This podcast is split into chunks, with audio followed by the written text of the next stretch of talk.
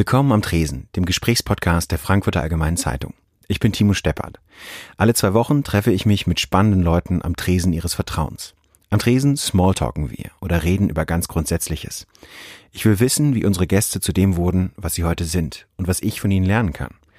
Diesmal habe ich mich mit Lars Klingbeil getroffen. Der hat gerade als Generalsekretär der SPD den schwierigen Job, die Partei zu erneuern und bekommt jetzt nach nur zwei Jahren die Parteivorsitzende Nummer sieben und acht vor die Nase gesetzt. Ich habe mit ihm darüber gesprochen, wie man bei so vielen Ratschlägen für die SPD noch den eigenen Kompass behält, wie es ist, den Altkanzler Gerhard Schröder als Gast bei der eigenen Hochzeit zu haben, wie er vom Punk zum Abgeordneten wurde und wieso ihn gerade Farin Urlaub in die Politik gebracht hat. Am Tresen. Der FAZ-Gesprächspodcast. Wir sind in der Mokka Bar in Kreuzberg, in der Nähe vom Willy Brandt Haus. Und ähm, Sie haben Bezug zu dem Ort. Als Sie, in der, als Sie 2005 Abgeordneter wurden, ähm, haben Sie in der Nähe gewohnt. Ein bisschen Korrektur, als ich 2009 Abgeordneter wurde, habe ich in der Nähe gewohnt. Äh, eigentlich genau gegenüber. Ähm, und also ich war ja zweimal Abgeordneter. Ich bin 2005 mal nachgerückt, war für zehn Monate da. Ähm, da habe ich noch in Kreuzberg im SO 36 äh, gelebt. Und als ich dann 2009 Abgeordneter wurde, habe ich mir eine Wohnung ähm, hier ähm, im Bergmann-Kiez gesucht. War eher Zufall, aber direkt gegenüber von der Mokka-Bar und mein Büroleiter und mein ähm, zweiter Mitarbeiter, die damals mit im Bundestagsbüro dann angefangen haben, die beide auch aus dem Wahlkreis mit mir nach Berlin gegangen sind, die wohnten auch in der Nähe. Und die Mokka-Bar war dann einfach der Ort, wo wir uns abends immer getroffen haben, wo wir so überlegt haben, was wollen wir eigentlich in der Politik erreichen, was sind so die Punkte, wie wir im Büro arbeiten wollen, wie ist die Strategie. Und das heißt, wir haben hier ganz viel gesessen und Pläne geschmiedet. Auch hier so hinten in der Ecke im Separé? Oder hatten Sie einen Stammplatz? Nee, wir hatten keinen Stammplatz. Also ich weiß, wir haben äh, hier auch gesessen, wo wir jetzt sitzen, aber auch ganz viel vorne am Fenster und auch mal äh, hier vor uns links in der Ecke. Also ja. das ist schon gewechselt. Es okay. gab keinen Standplatz. Aber es war immer so, wir treffen uns und es war dann immer klar, wenn wir uns treffen, treffen wir uns in der Mokka-Bar. Und wir haben uns ja auch Sonntagmorgens mal getroffen. Hier. Darf ich Werbung machen, dass man hier gut frühstücken kann? Oder ist das ja, das haben wir auch schon gesehen. Das sieht alles ziemlich, ziemlich ja. lecker aus, was Sie hier haben. Das stimmt. Und weil die für uns extra die Musik ausgemacht haben, äh, können wir auch durchaus Werbung machen. Das ist okay. okay gut. Also Mokka Bar ist super hier in Bergmann Kiez. Ja. Ähm, ganz kurz nur, 2005 waren Sie, waren Sie ja schon mal Abgeordneter, da war vom Reichstagsrocker die Rede. Mhm. Irgendwie die Bildzeitung hat Sie da äh, auch gezeigt mit langen Haaren. Aber jetzt geht es noch darum, was Sie essen wollen. Nee, danke. Ich dann ich lieber gar nicht. Trink Wasser und Kaffee, das reicht heute. Ah, sehr gesunde Ernährung. ähm, wie, wie, was ist denn dazwischen eigentlich passiert zwischen 2005 und 2009, dass Sie dann nicht mehr die langen Haare und das, das, das Piercing äh, in, der, in der Augenbraue hatten? Also ich kam damals in den Bundestag ja sehr abrupt. Ich war... Ähm ich war fertig mit dem Studium. Ich war noch mal eine Zeit lang in Washington. Ich ähm, habe eine Zeit in Hamburg gearbeitet am Friedensforschungsinstitut. Ich wollte dann meine Doktorarbeit machen an der Stiftung Wissenschaft und Politik. Ähm, war in Düsseldorf, aber vorher noch eine Zeit lang als Jugendbildungsreferent. Also sehr viel einfach nochmal ausprobiert.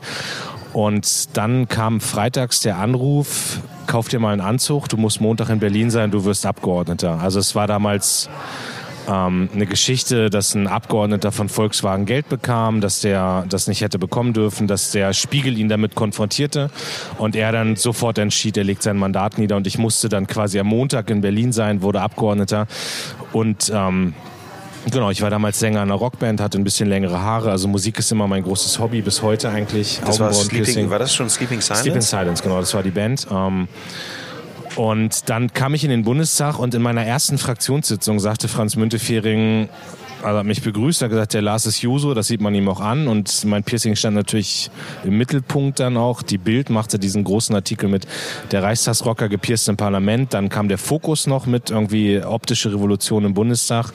Äh, und dann kamen die Tattoo- und Piercing-Magazine, die mich alle interviewen wollten, was ich konsequent abgelehnt habe. Moment, Sie haben auch Tattoos? Nein, habe ich nicht. Okay. Habe ich nicht. Ähm, und ich war aber irgendwann so genervt, dass ich als junger Abgeordneter auf mein, also auf ein optisches Merkmal reduziert wurde und ich das Gefühl hatte, dass niemand mit mir reden wollte über, wie findest du das mit Umweltpolitik, wie findest du das mit der Wehrpflicht, wie findest du das mit Gesundheitspolitik, sondern es ging darum, dass ich irgendwie interessant war, weil ich ein Piercing hatte. Und als ich dann aus dem Bundestag raus bin, nach der vorgezogenen Neuwahl, habe ich gesagt, so, jetzt Leute, wenn ich weiter Politik mache, dann werde ich nie wieder auf irgendwas Optisches reduziert, sondern dann will ich immer deutlich machen, ich habe was zu sagen und dann habe ich das Piercing rausgenommen. Und sich die Haare abgeschnitten? Nee, die sind, also ganz ehrlich, also die, die waren mal ein bisschen länger, aber die waren auch zwischendurch schon immer kürzer. Also aber haben, haben, Sie das selber als Anpassung empfunden? Also Sie so quasi nicht diese Angriffsfläche bieten wollten? Nee, ich wollte äh, also Angriffsfläche nicht, weil ich habe mich nicht angegriffen gefühlt, aber ich wollte keine, ich wollte keine Ablenkungsfläche bieten. Also ich, ja. ich finde auch, mir tun auch wirklich, also wirklich mir tun Politiker leid, die am Ende auf ihr Alter reduziert werden. Also weil ich finde, das, also das hilft immer vielleicht, um bekannt zu werden, aber das hilft nicht, wenn man eine Botschaft hat. Also ich, ich sage jetzt auch mal, also so, so jemand wie der Kollege Philipp Amthor, wo ich finde, der schafft das gerade sein Alter vielleicht zu nutzen, um eine Botschaft rüberzubringen, das ist dann irgendwie gut. Also wobei ich die Botschaft meistens nicht gut finde. Ähm, aber das hat mich damals tierisch genervt. Und also Anpassung, weiß ich nicht, wenn ich, ich meine, wenn ich Bundestagsabgeordneter bin und wenn ich, wenn ich dann in der Öffentlichkeit auftrete und wenn ich dann zum Beispiel auch, ich habe bei mir ist die Bundeswehr sehr groß im Wahlkreis, dann sollte man vielleicht auch schon einen gewissen Stil haben. Mhm. Also ich bin jetzt auch niemand, der irgendwie permanent mit Krawatte rumläuft zum Beispiel und ich laufe auch mal in Sneakers rum und ich habe auch mal den Kapuzenpulli an, also heute nicht. Ähm, aber ähm, naja, so ein paar Regeln sollte man einhalten. Mhm. Ähm, wir haben ja am Anfang darüber gesprochen, ähm, wir sind ja jetzt in der Mokka-Bar. Eckkneipe, wo ich gern hin wollte, geht nicht. Alles Raucherkneipen. Ja. Sie haben aufgehört zu rauchen. Ja, äh, eine, eine sozusagen der Sachen, wo ich echt stolz drauf bin, aber ich habe ähm, ich hab eine Zeit lang in meinem Leben 40 Zigaretten geraucht, also echt schlimm. Ich bin morgens wach geworden und habe als erstes mir eine Zigarette angesteckt und das war für mich eine der größten Leistungen auch, dass ich diese Sucht durchbrochen habe. Ich habe so eine App auf meinem Handy laufen, wo ich immer sehe, wie lange ich jetzt nicht rauche. Ich glaube, es sind jetzt so knapp sieben Jahre. Äh, ich sehe auch immer, wie viele Zigaretten ich nicht geraucht habe. Und ähm, und ich, ich bin niemand, der mit einer Mission unterwegs ist. Also ich sage jetzt nicht Leuten, ihr müsst aufhören zu rauchen. Aber wenn ich jetzt sitze in einer Raucherkneipe, dann, äh, dann leide ich. Also nicht, weil ich jetzt, äh, nicht, weil ich jetzt rückfällig werden könnte. Das, da bin ich, äh, da bin ich drüber. Aber ich kann den, ich kann den Rauch nicht mehr ab. Also das ist so. Ja. Das ist wahrscheinlich auch ein ganz guter Preis, den man zahlen muss, dass man dann nicht mehr raucht. Ne? Ja. Hm, ist die SPD eigentlich heute mehr Mockerbar oder mehr Berliner Eckkneipe? Also ich glaube, die SPD ist in ganz vielen in ganz vielen Teilen dieser Republik noch Eckkneipe. Und Mit oder ohne Rauchverbot? Beides. Also ich, ja, also ich, ich glaube, ich glaube, in der Politik wird noch schon viel geraucht. Also das ist so, wenn man so auf einer klassischen Ortsvereinsversammlung ist, da trifft man noch viele Raucher. Und, und SPD ist aber, SPD ist aber in Berlin Mockerbar und das ist manchmal auch ein Problem. Also das will ich ganz offen sagen. Ne? Ich habe das jetzt so beim Klimaschutzpaket gemerkt, wo man ganz häufig in Berlin andere Diskussionen führt als vor Ort im Wahlkreis. Also es ist immer ein Spagat, den man durchmacht. Ich habe in Berlin ganz häufig gehört, so dieses, ja, dann sollen die doch auf den öffentlichen Nahverkehr umsteigen, wo in meinem Wahlkreis dann drüber gelacht wird, weil es gibt keinen öffentlichen Nahverkehr. Und ähm, das sind manchmal unterschiedliche Realitäten. Mhm. Wie ist das, wo kann quasi, ähm, wie kann man die beiden eigentlich überhaupt zusammenbringen? Weil jetzt gerade zum Beispiel bei so einem Thema wie dem Klimapaket, ähm, da merkt man ja, dass das eigentlich nicht so richtig zusammengeht. Also da ist die Eckkneipe mit der Mokka-Bar sind nicht so richtig vereinbar, mentalitätsmäßig. Also ich würde für mich echt behaupten, dass dass ich Mokka-Bar und Eckkneipe kann, aber Eckkneipe halt nicht. Also wenn, wenn Sie mich, wenn Sie mich fragen, ob wir einen Podcast aufnehmen, dann geht das halt nicht, wenn ich wenn ich in der Eckkneipe sitze. Aber abends irgendwo Eckkneipe kein Problem. Und es gibt ja Gott sei Dank auch genug Eckkneipen, in denen nicht mehr geraucht wird. Also bei mir in Niedersachsen wird in Eckkneipen auch nicht geraucht. So. Und, und da fühle ich mich dann auch sehr wohl. Da kann man, da kann man quatschen, da trifft man ganz viele tolle Menschen. Also das geht beides. Und ich glaube, dass ein guter Politiker übrigens beides können muss.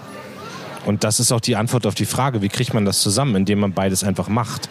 Also indem man indem man ähm, sich nicht auf eine Sache verlässt und indem man irgendwie sich auf eine Sache reduziert, sondern beides für wichtig erachtet, beides ernst nimmt und auch beide Sachen ähm, beide Sachen lebt. Bezogen auf sowas wie den Klimaschutz zum Beispiel, ist es ja schon nochmal so eine Sache, ähm, dass man eben einerseits die Leute auf dem Dorf hat, die äh, faktisch einfach keine Busanbindung haben und dann eben die Berliner hier. Ja, aber die, die, die, Lösung, die Lösung, liegt ja daran, dass ich mich frage, wie kann ich die vom Dorf mitnehmen? Also die wollen ja auch Klimaschutz. Ich meine, bei mir im Wahlkreis, ähm, Sie kennen meinen Wahlkreis, haben mich vor ein paar Jahren mal dort besucht. Ähm, die wollen auch alle, dass beim Klimaschutz was passiert. Ich habe auch die Fridays for Future Demos bei mir in Walsrode, in Schneverding, in Rothenburg. Also da sind die jungen Leute auch auf der Straße. Nur es sind halt andere, es sind halt andere Startvoraussetzungen. So und das, was wir jetzt machen, zu sagen, wir nehmen 20 Milliarden in die Hand, um den öffentlichen Nahverkehr auszubauen. Wir nehmen Geld in die Hand, um eine Million Ladestationen für Elektroautos zu bauen, überhaupt erstmal im ländlichen Raum. Ähm, wir überlegen, wie man auch Carsharing-Modelle in die Fläche bringen kann. Also alles das sind ja Punkte, die dafür sorgen, dass meine Leute im Wahlkreis nicht mehr vor der Frage stehen, ähm, verzichte ich auf die 90 Kilometer zur Arbeit oder nicht, äh, sondern dass sie auch Alternativen bekommen. Und dann macht auch so eine, äh, diese Debatte um die Lenkungswirkung, die macht dann halt erst Sinn, wenn ich was habe, wo ich hinlenken kann. Und das ist das, wo ich merke, da muss man auch hier in Berlin immer wieder für Realitäten vor Ort werben und muss sagen, pass mal auf, ähm, im ländlichen Raum sieht es aber so und so aus und dann kriege ich auch beides zusammengedacht. Wir wollen Sie ein bisschen kennenlernen. Deswegen ähm, wollte ich gerne mal in Ihrer Jugend anfangen. Ähm, wie hat Farin Urlaub Sie politisiert? Sorry. Ich bin, haben gut recherchiert, ich merke das gerade. Ich habe neulich, ähm, also ich bin leidenschaftlicher Musiker. Ich bin Farin Urlaub, also der Sänger der Ärzte, war derjenige, der mich dazu gebracht hat, dass ich Gitarre spielen lernen wollte. Und die Ärzte waren immer für mich eine sehr politische Band. Also die haben immer Haltung bezogen, die haben Stellung bezogen, die haben sich gegen rechts positioniert. Und das ist etwas, was mich früh geprägt hat und wo ich auch gesagt habe, ich will auch, also ich wollte nicht nur jemand sein, der auch gut Gitarre spielen kann, sondern ich wollte auch jemand sein, der eine Haltung und eine Meinung und eine Stellung bezieht. Und insofern bin ich über Musik politisiert worden. Also ich habe viele Bands dann gehört, die immer politisch waren. Also später Tokotronic, Rage Against the Machine, viel deutscher Hip-Hop. Ähm, und auch heute stehe ich noch total auf Künstler, die eine Haltung und eine Meinung haben. Also gibt gerade so einen jungen Künstler aus Niedersachsen, Enno Bunger, der, äh, bei dem ich jetzt gerade auf dem Konzert war, der einfach ein unfassbar ähm, gutes Song schreibt, aber ganz klar auch mit einer Haltung. So, und das hat mich damals geprägt. Also es gibt ja Leute, die sind zur Politik gekommen über ihr Elternhaus, weil die Eltern auch schon in der Politik sind oder die sind sind vielleicht irgendwie über, über, über Mitschüler politisiert worden. Und bei mir war es ganz klar die Musik. Und der erste, der mir mal einfällt, ist Farin Urlaub. Mhm. Gibt es einen Ärzte-Song, der besonders dafür steht? Der bitte was? So ein Ärzte-Song, äh, der besonders dafür steht, wie sie politisiert wurden? Nee, also gibt's, das ist eine Gesamthaltung der Band gewesen. Und also es waren, es gab ja bei den Ärzten immer die Songs, die von Farin Urlaub kamen und die von Bela B kamen und es waren immer die Farin Urlaub Songs. Also ich meine, Schrei nach Liebe kam erst viel später, aber ich, ich könnte jetzt nicht sagen, es war der oder der Song. Manchmal waren es vielleicht auch die Ansagen auf Konzerten oder das, was in Interviews gesagt wurde. Aber es gibt nicht den einen Song. Mhm. Wie hat sie ihr Elternhaus geprägt? Weil Sie jetzt sagten, andere treten wegen ihrer Familie in die SPD oder in eine Partei ein. Also meine Eltern sind mittlerweile auch in der SPD, aber die habe ich dazu gebracht. Also ich habe meine Eltern gewonnen. Wann haben Sie es geschafft, dass die der SPD beitreten? Wann? Ja. Ähm, mh, hm, boah, ich, also meine Mutter ist noch gar nicht so lange her. Das war auch so einfach zur, also so aus Solidarität mit mir. Ähm, und mein Vater ist jetzt schon ein bisschen länger dabei ich würde sagen, so zehn Jahre ist der bestimmt auch schon dabei. Also das muss so gewesen sein, als ich Abgeordneter wurde, dass er dann auch gesagt hat, er macht den Schritt. Vielleicht sogar noch ein bisschen länger. Aber kann ich jetzt gar nicht sagen, wann das genau war.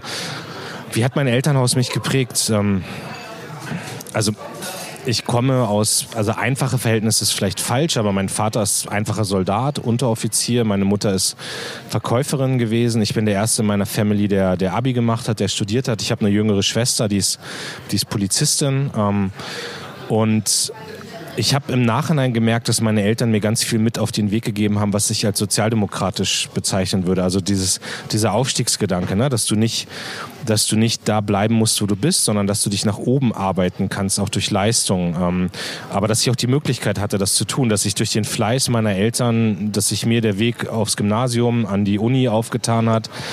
Ähm, ich bin sehr also ich bin aufgezogen worden auch mit irgendwie dass ich eine eigene Meinung haben soll. Also wir haben schon auch diskutiert zu Hause, jetzt nicht über Politik, aber meine Eltern haben mich immer auch ermutigt, eine eigene Meinung zu haben und mich zu engagieren. Also ich habe das von meinem Vater gelernt, der ich habe Fußball gespielt, da war mein Vater dann auch als, ähm, als Betreuer mit dabei. Meine Eltern haben ganz viel auch sich engagiert an Stellen.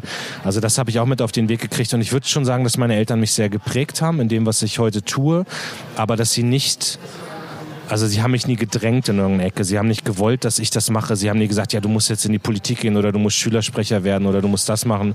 Aber sie haben schon den Grundstein dafür gelegt. Das ist mir im Nachhinein immer bewusster geworden. Mhm.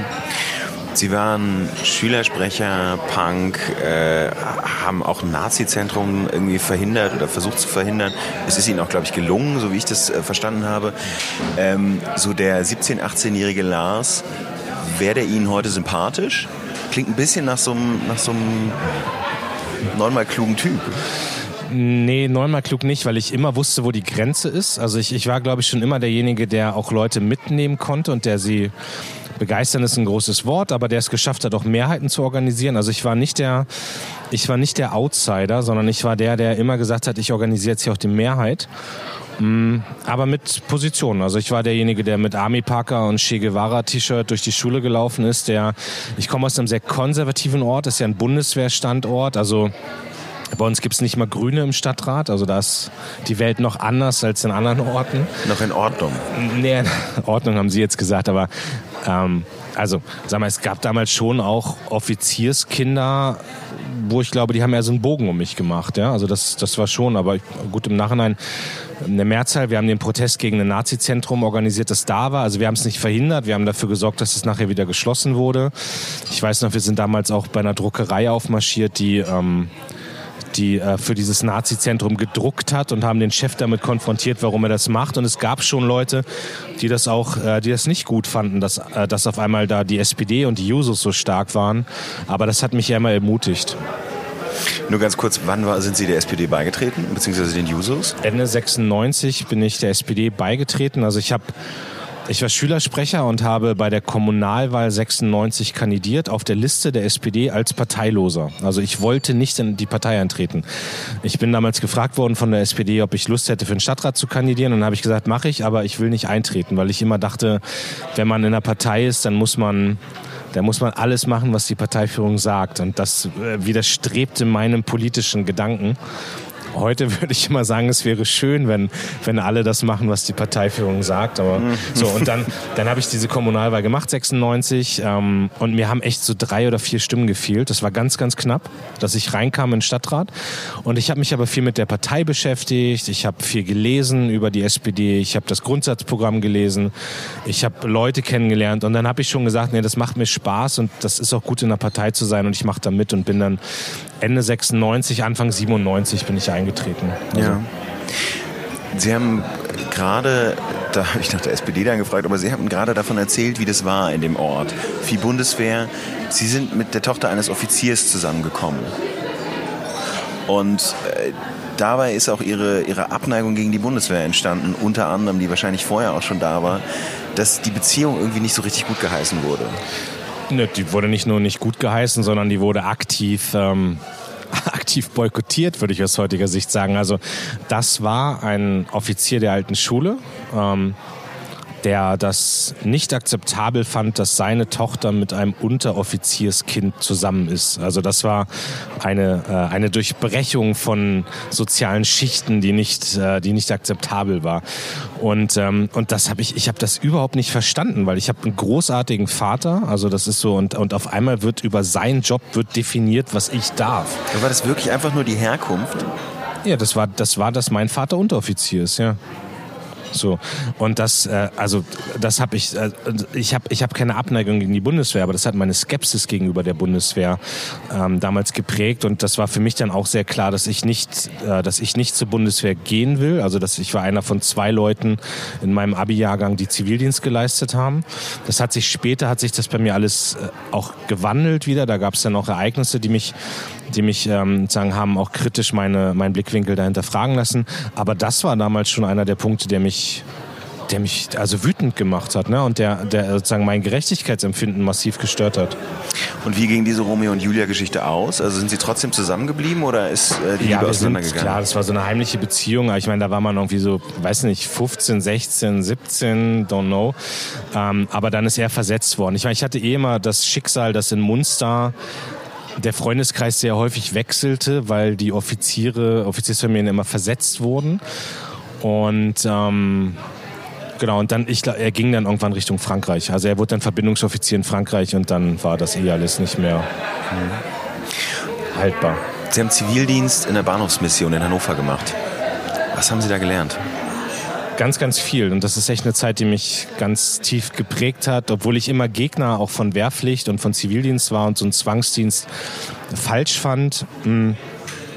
Genau, ich habe in der Bahnhofsmission Hannover Zivildienst geleistet, 13 Monate, ganz viel Nachtschichten gemacht und habe mich um Obdachlose und um Drogenabhängige gekümmert. Das ist so die Hauptaufgabe. Es, es, war damals in der Zeit, in der ich da war, auch so, dass der Bahnhof Hannover gerade umgebaut wurde. Ähm, es gab wenig Möglichkeiten, nachts irgendwo zu warten. Das heißt, wir waren daneben auch noch ähm, daneben auch noch ähm, so ein bisschen die Wartemöglichkeit für, für Reisende. Also die haben dann bei uns auch irgendwie einen warmen Tee gekriegt und einen Sitzplatz. Auch ganz witzig, ich habe dann irgendwie, ich, ich, es gibt so einen Hip-Hopper aus Hannover Specs, den ich jetzt mal wieder getroffen habe, den ich bewusst noch wahrgenommen habe, weil er damals bei uns in der Bahnhofsmission mal, äh, ich glaube, irgendwie eine Stunde gesessen hat und gewartet hat. Also nicht als Obdachloser, nicht als Drogenabhängiger, aber es war einfach so ein normaler Wartebereich. Aber vor allem habe ich einfach mit Drogenabhängigen und Obdachlosen zu tun gehabt und ähm, und das hat mich schon echt geprägt. Also vor allem, weil es, weil es wirklich so war, wenn man mit den Leuten mal geredet hat. Ähm, das war ja nicht so, dass das irgendwie Leute waren, die, die irgendwie schon seit 30 Jahren auf der Straße lebten, sondern da waren Rechtsanwälte bei, da waren, ich glaube, ein Arzt habe ich mal getroffen, der dann irgendwie durch persönliches Schicksal obdachlos wurde. Also echt gebrochene Biografien. Und das hat mir auch gezeigt, wie fragil manches im Leben ist und wie, wie wackelig manches im Leben ist. Und was damals auch noch mit dazu gehörte, waren dann, wenn ich tagsüber meinen Zivildienst geleistet habe, waren Umstiegshilfen für Menschen mit Behinderung. Ähm, und das hat mich auch geprägt. Ne? Ich meine, ich hatte vorher wenig mit Menschen mit Behinderung zu tun. Heute ist ja alles so integrierte Gesamtschulen, die dann offen sind auch oder integrative Kindergärten, wo dann auch ähm, äh, wo dann auch äh, Kinder mit Behinderungen jetzt irgendwie also in den Einrichtungen sind und wo alles viel viel mehr miteinander ist. Aber ich hatte das damals gar nicht und dann hatte ich auf einmal in meiner Bahnhofsmissionszeit ganz viel Menschen mit Behinderung zu tun und das hat mich halt auch geprägt bis heute, dass ich einfach einen guten Umgang mit mit den Menschen damals gefunden habe, mir das Spaß gemacht hat und das wahrscheinlich auch so meine soziale Ader an, an vielen Stellen nochmal geprägt hat. Hat Sie das beeinflusst bei der Entscheidung, was Sie studieren? Nee, das hatte ich schon vorher getroffen. Also ich, ich, ähm, ich bin ja bewusst nach Hannover gegangen, um Sozialwissenschaften zu studieren. Die Entscheidung fiel damals für mich zwischen Hannover und Hamburg und ich habe mich ehrlicherweise wegen der Musik für Hannover entschieden. Also es gab um weiter damals, in der Band zu spielen. Bitte? Um weiter in Ihrer Band nee, zu nee, spielen? also, ich, also mein Heimatort Munster liegt genau eine Stunde zwischen Hamburg und Hannover. Also ich konnte weiter in meiner Band mit beiden Orten spielen. Aber es, es gab damals in Hannover mit Fury in the Slaughterhouse und Terry Hoax zwei Bands, die ich geliebt habe und die ähm, die auch meinen Stil Musik zu machen sehr geprägt haben, sondern kam ich dahin und dann haben die sich beide aufgelöst, glaube ich, oder zumindest Terry Hawks hat sich aufgelöst. Und in Hamburg wuchs die ganze Musikszene, die ich dann großartig fand. Aber da war ich schon in Hannover und habe dann da zu Ende studiert. Wie ist es eigentlich heute? Jemand, äh, der wie Sie sich gegen, gegen Nazis einsetzt, der, der äh, sich so engagiert als junger Mensch, würde der heute nicht wahrscheinlich den Grünen beitreten? Nee. Also, nee, würde ich nicht. Ähm, ich habe Sympathien für die Grünen, die hatte ich auch schon immer. Also ich habe auch in meiner Antrittsrede als Generalsekretär zum Beispiel gesagt, dass wir dieses Klimathema viel stärker besetzen müssen, dass wir da auch äh, machen, also was machen müssen. Ich habe auch selbst in meiner Wahlkreisarbeit spielt das, ähm, spielt das ganze Umweltthema eine große Rolle. Aber das Soziale ist für mich schon das, das Dominante. Also ich, ne, nochmal, wenn ich, wenn ich mir meine Biografie angucke, aus welchen Verhältnissen ich komme, welchen Aufstieg ich machen durfte, ähm, dass so ein Thema wie Bildungspolitik, wie Ungleichheit, ähm, auch das Durchbrechen von einem sozialen Status und das verbinde ich mit der SPD. Und auch das Thema Antifaschismus und die Frage von Kampf gegen Rechts ist natürlich bei den Grünen auch präsent. Aber da hat die SPD einfach eine ganz andere, äh, ganz andere Historie nochmal. Und ich, ich meine, am Ende sind es halt auch Leute wie Gerhard Schröder oder andere, die mich geprägt haben, ne? die ich früh kennengelernt habe, mit denen ich bis heute eine Verbindung habe Ja, nee, also die SPD ist schon ganz klar meine Partei, was nie heißt, dass man zu 100 Prozent alles gut und richtig findet und was ja auch nicht heißt, dass man nicht bei anderen Parteien nochmal was gut finden kann. Also das ist hab nach wie vor mit den, bei den Grünen gibt es schon Sachen, die ich auch gut finde, aber die, bei der SPD ist das deutlich, deutlich, deutlich klarer, dass es meine Partei ist. Was würden Sie gerne von den Grünen haben? So Robert Habeck und Annalena Baerbock als neue Führungsspitze oder was, was schwebt Ihnen vor? Also ich mag die beiden. Ähm, ich finde auch ähm, sozusagen den Stil von beiden gut, aber ich mache mir da auch nichts vor. Also das, wir haben in der Politik immer diesen, diesen Messias-Wunsch, ne? dass irgendwie so der große Veränderer und derjenige, der alle Probleme dieser Welt löst, kommt. Und wenn Habeck heute Verkehrsminister in der Jamaika-Koalition wäre, dann wird der genauso, dann wird er genauso mit den harten Realitäten des Regierungsalltags kämpfen, wie, wie jeder andere Minister auch. Ähm, und ich habe jetzt, ich habe also auch in dieser Zeit, in der ich jetzt Politik mache, ich habe zu viele Messias aufsteigen und fallen sehen. Also Christian Lindner, Martin Schulz, äh, Friedrich Merz. Also also, also insofern gibt es ja nichts, was ich mir jetzt wünsche von den Grünen, aber die haben natürlich die komfortable Situation, dass sie gerade nicht regieren, dass sie, ähm, dass sie dass sie schöne Reden halten können und dass Robert Habeck auch dazu einfach, also der kann das auch, der nimmt auch Leute mit. Also ich finde den politischen Stil, finde ich richtig, aber ich weiß, vor welchen Herausforderungen er stehen würde, wenn er ein Regierungsamt hätte. Machen wir eine Runde kurze. Entweder oder Fragen. Sie müssen sich für eine Sache entscheiden. Ähm, essen oder trinken? Essen. Fahr in Urlaub oder BLAB? Fahr in Urlaub. Digital oder auf Papier? Digital. Tee oder Kaffee? Ich habe gerade, ich muss ja, ich habe einmal kurz gezuckt, weil ich kann Bücher und Zeitungen lese ich am liebsten immer noch analog, aber, aber sonst bin ich ja klar, ganz klar digital. Ja. So, was war die nächste? Tee oder Kaffee? Äh, ganz klar Kaffee. Äh, Rotwein oder Weißwein? Weißwein. Vegan oder glutenfrei? Ich kann ja sagen, beides nicht. Also, oder, also nee, wenn nee, vegan. eins muss schon gehen. Okay, vegan, ja. Golf oder Yoga? Ah, puh, Yoga, Putzhilfe oder selber putzen? Putzhilfe. Haben Sie hier in Berlin auch? Ja, Angemeldet? natürlich. Ähm, snoosen oder sofort aufstehen? äh, sofort aufstehen, sonst wird's nichts. Threema oder WhatsApp? Beides, aber also ich versuche alle auf Streamer zu kriegen. Roman oder Sachbuch? Sachbuch. Das letzte, was Sie gelesen haben und Ihnen, was Sie beeindruckt hat? Ja, so jetzt hänge ich wieder. Ich kann Ihnen jetzt, das ist, also ich kann Ihnen sagen, worum es geht, aber ich weiß den Titel nicht. Ähm, Also es, es geht um ein, also es ist ein, es ist ein Wissenschaftler, der beschreibt, dass nach dem europäischen Jahrhundert und dem amerikanischen Jahrhundert jetzt das asiatische Jahrhundert gerade angefangen hat und der den ganzen Zusammenhang zwischen China und allen anderen asiatischen Staaten beschreibt und ich komme gar nicht auf den Titel. Aber das ist das letzte Buch, also ich bin sogar noch mittendrin, es zu lesen. Aber ich, ich kann mir mal Titel nicht merken von Büchern. Aber es ist ein super Buch, kann ich nur empfehlen. Müsste man jetzt so eine App für haben, ne? So Ja. wie irgendwie für, für so Lieder, wenn man so reinhalten kann. Ich, ich suche es gerade parallel. Nee, lassen Sie mal. Okay. Das gucken wir später nach. Das reichen wir in den, in den, in den Und davor Notizen war es das Buch von äh, Herfried Münkler und seiner Frau über, äh, über Ungleichheiten in Deutschland. Ja. Hm, mehr Geld oder mehr Freizeit? Wir sind jetzt eine Woche vor dem SPD-Bundesparteitag, mehr Freizeit. Lange wach oder früh auf?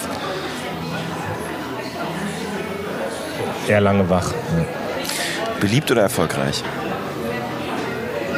Aber beliebt ist für mich schon nicht unwichtig. Ja. Also beliebt. Woran messen Sie das bei sich? Nee, also wenn, wenn ich jetzt entscheiden muss, ob ich lieber beliebt Ja, oder aber lieber woran messen Sie es bei sich, dass Sie das Gefühl haben, äh, gerade läuft's okay, ich bin einigermaßen beliebt? an Rückmeldungen, an Gesprächen, an Reaktionen. Also wenn die Leute im Wahlkreis nicht die Straßenseite wechseln, wenn ich da lang gehe, sondern die sagen, sie bleiben stehen und reden mit mir dann und beschimpfen mich nicht, dann ist das schon ein Zeichen dafür, dass äh, sie ihren Bundestagsabgeordneten anscheinend ganz okay finden und, und in der Partei kriegt man ja auch solche Reaktionen. Schmidt oder Brandt?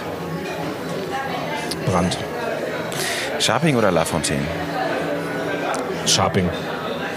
Nahles oder Schulz? Das kann ich nicht sagen. Also Martin Schulz hat mich geholt. Mit Andrea Nahles habe ich super zusammengearbeitet. Ich habe mit beiden sehr gerne zusammengearbeitet. Okay. Das heißt, Ähm, wenn ich jetzt frage, welcher der, der sechs SPD-Vorsitzenden der letzten zwei Jahre, seit Sie SPD-Generalsekretär sind, Ihr Lieblingsvorsitzender war, was sagen Sie dann? Dann kann ich Ihnen sagen, das kann ich nicht beantworten. Also, es, ich, weil Sie es nicht wissen oder es, weil Sie so dezent nee, sich zurückhalten also wollen? Also es ist nicht mal, also genau, es könnte ja sein, dass ich einen habe und Ihnen das nicht verrate, aber ich habe sechs sehr unterschiedliche Personen mit Stärken und Schwächen kennengelernt, wo ich am Ende sage, ich bin sehr froh, dass ich mit allen sechs es geschafft habe, vernünftig zusammenzuarbeiten. Und das ist ein Wert, den ich, den ich gut finde, ähm, weil es zeigt, dass Menschen nicht gegeneinander Politik machen müssen, was viel zu häufig in meiner Partei passiert. Mhm. Was waren die Schwächen von Andrea Nahles? Das sind die Sachen, die offensichtlich waren, ne? dass irgendwie sie es nicht geschafft hat, am Ende maßgebliche Teile der Fraktion hinter sich zu binden. Ähm, und was ich wahrgenommen habe, ist, dass sie einfach wahnsinnig ehrgeizig war, dass sie ganz viel verändern wollte. Und, ähm, und dass vielleicht manches sogar zu schnell ging in der Partei. Also wenn ich mir überlege, wie also sie hat das Sozialstaatspapier auf den Weg gebracht, sie hat in der Pflege Dinge angestoßen, sie hat beim Klimasachen auf den Weg gebracht und das war wahnsinnig ambitioniert und da haben wir auch viel zu verdanken, aber die Partei hat das nicht hat das nicht aufgenommen. Also manchmal war es vielleicht zu schnell und man hätte mehr darüber reden müssen, was man macht. Haben Sie das bei Ihren eigenen Überlegungen, ob Sie, ob Sie für den Vorsitz kandidieren? Das haben Sie im Sommer, stand das länger im Raum. Es gab auch Porträts über Sie, wo es immer darum ging, entscheidet er sich? Sie haben nicht Ja, nicht Nein gesagt. Haben Sie, Sie haben ja aus nächster Nähe betrachtet, welche Fehler Andrea Nahles gemacht hat. Spielte das bei der Entscheidung eine Rolle? Nee, da habe ich für mich entschieden. Also das war, also meine Entscheidung ist ja also sie war ja auch wirklich offen. Ich mache ja kein Geheimnis darum, dass ich überlegt habe, anzutreten und auch konkret Gespräche geführt habe. Ähm, aber was ich natürlich wusste durch den Job und das Zusammenarbeiten mit Martin Schulz und mit Andrea Nahles war, dass ich immer wusste, was käme auf mich zu. Also ich weiß jetzt, also mein Job ist jetzt schon hart, aber ich weiß, wie hart der Job der oder des Vorsitzenden ist. Und deswegen war für mich zum Beispiel immer klar, wenn ich kandidiere, dann geht das nur, wenn ich eine Partnerin habe, die komplett auf Augenhöhe ist. Also wenn es ein starkes Team ist.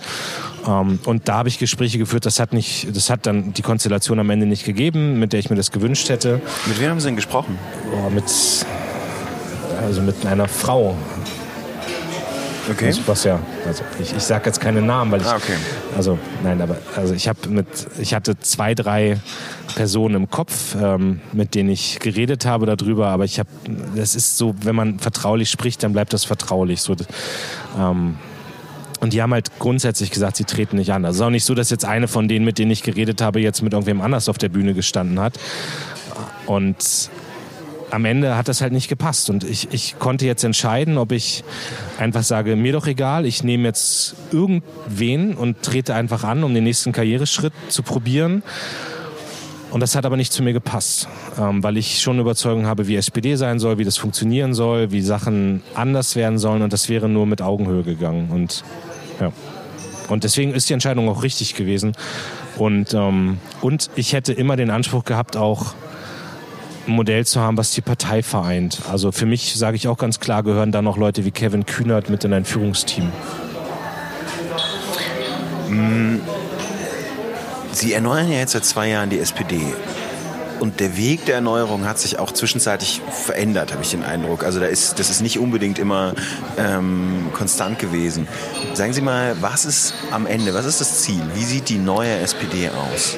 Äh, vielleicht noch eine Vorbemerkung, weil klar, der Weg war nicht konstant. Also ich meine, ich weiß noch, wie ich mit Martin Schulz übrigens auch in einem in einer, in einer Bar gesessen habe und er mich gefragt hat, ob ich Generalsekretär werden will und er hat damals gesagt, ja, also Jamaika, also das heißt, wir hauen aus der Opposition auf die drauf und du erneuerst die Partei und dann habe ich eingeschlagen und dann haben sich die, die Grundlagen ein bisschen verändert und das, was jetzt in zwei Jahren passiert ist, sechs Vorsitzende, wir machen gerade die zweite Mitgliederbefragung in in diesen zwei Jahren. Die erste zur Koalition, die zweite jetzt zur Vorsitzfrage. Also es ist ja ganz viel passiert, was überhaupt nicht absehbar war. Also wenn ich vor zwei Jahren eine normale Strecke aufgeschrieben hätte, was ich erreichen will, dann dann gab es viele Variablen, äh, viele Unbekannte, die aufgetaucht sind in diesen zwei Jahren. Aber haben Sie, am Anfang, haben Sie am Anfang äh, quasi so aufgeschrieben, sich ein weißes Blatt Papier genommen und aufgeschrieben, wie Sie sich die Zukunft nee, der SPD ja, vorstellen? Nein, aber ich habe ja Ideen. Also, ich, also für mich ist zum Beispiel wichtig, zu fragen, wie sieht eine SPD aus? Am Ende ist für mich wichtig, dass die SPD eine Klarheit im programmatischen Profil hat. Also das haben wir bei ein paar Sachen jetzt, finde ich, sehr gut geschafft. Bei der Frage Vermögensteuer, bei der Frage neuer Sozialstaat, jetzt zuletzt die Kindergrundsicherung. Es gibt Dinge, die mir noch fehlen. Also zum Beispiel glaube ich, dass eine Partei immer auch eine starke Wirtschaftskompetenz braucht. Ähm, Energiepolitik, also das sind alles Sachen, die noch fehlen, aber also das, was doch wichtig ist, dass die SPD, sage ich mal, zwischen acht bis zehn klare programmatische Forderungen hat, wo auch jeder sofort weiß, das ist SPD. So, und das hat uns im letzten Wahlkampf gefehlt. Das Zweite ist, dass ich ähm, dass ich gerne eine Organisation, also als, als Parteistruktur, Parteiorganisation, Parteikultur möchte, die modern, die lebendig ist. Da gehört Digitalisierung mit dazu, da gehört Mitgliederbeteiligung mit dazu, da gehört der Umbau des Willy Brandt-Hauses mit dazu, dass wir eine schlagkräftige Kampagneneinheit sind. Da haben wir mit angefangen. Das ist ein sehr langwieriger Prozess. Da haben wir jetzt Fortschritte, aber wir sind noch nicht am Ende. Und das Dritte ist für mich auch die Frage, ähm, ist für mich die Frage, wie tritt diese Partei auf? Also ich habe in meinem Wahlkreis das immer geschafft, ich würde sagen, selbstbewusst, nicht arrogant, optimistisch, aber nicht illusions, also nicht nicht irgendwie, also eher selbstbewusst und optimistisch, zukunftszugewandt, sich kümmernd aufzutreten. Und das ist eine Körperhaltung, die ich nicht immer in der Partei merke. Ähm, also wir sind manchmal auch ein Laden, der sich ganz viel mit sich selbst beschäftigt und der ganz viel sich um sich selbst dreht und man redet darüber, wie man sich fühlt und, und das interessiert aber die Menschen gar nicht. Also das ist ja auch nicht der Grund, weswegen man Wähler, also eine, eine, eine Stimme bei der Wahl abgibt, weil irgendwie eine Partei über sich selbst redet. Ja. Und, und das sind so drei Sachen, wo ich glaube, da muss die Partei am Ende stehen. Also eine moderne Organisationsform, moderne Kampagnen, klares politisches Profil und ein Auftritt, der ein selbstbewusster, optimistischer ist. Und wenn, wenn das sozusagen in der nächsten Wahlauseinandersetzung, wenn die SPD da so auftritt, dann bin ich ganz guter Dinge, dass es besser wird als die 14, 15 Prozent, die wir gerade in Umfragen haben. Wie kommt man denn da raus? Dass, also ich meine, wenn Sie es wüssten, aber haben Sie eine Ahnung davon, ähm, wie man da rauskommt, dass quasi nur über die SPD als solche geredet wird und nicht mehr über die Politik der SPD? Ja, indem man es also indem man es einfach konsequent macht. Also bei, bei der Grundrente haben wir es geschafft, dass sehr viel über die Grundrente geredet wurde. Ich finde, wir haben es in den letzten Tagen geschafft, dass ganz viel über die Kindergrundsicherung geredet wurde. Und wir müssen auch einfach gucken, dass wir dass wir vielleicht diese parteiinternen Diskussionen gar nicht mehr so häufig führen. Also das ist, das ist dann das Entscheidende. Mit Lars Klingbeil habe ich mich eine Woche vor dem Parteitag getroffen. Zwei Tage später ist das Ergebnis der Urwahl für die SPD-Parteivorsitzenden bekannt gegeben worden. Gewonnen haben Saskia Esken und Norbert Walter Borjans. Zwei, die dafür geworben haben, dass sie aus der Großen Koalition raus wollen. Manches, was Lars Klingbeil also sagt, muss man so ein bisschen vor dem Hintergrund sehen. Insgesamt hatte sich vorher zurückgehalten, hat nicht gesagt, ob er sich für den einen oder den anderen Kandidaten festgelegt hat. Sagen wir mal, der Wahlkampf würde jetzt beginnen. Was wären so die drei Kernpunkte, mit denen die SPD dann in den Wahlkampf gehen würde und womit sie sich von allen unterscheidet?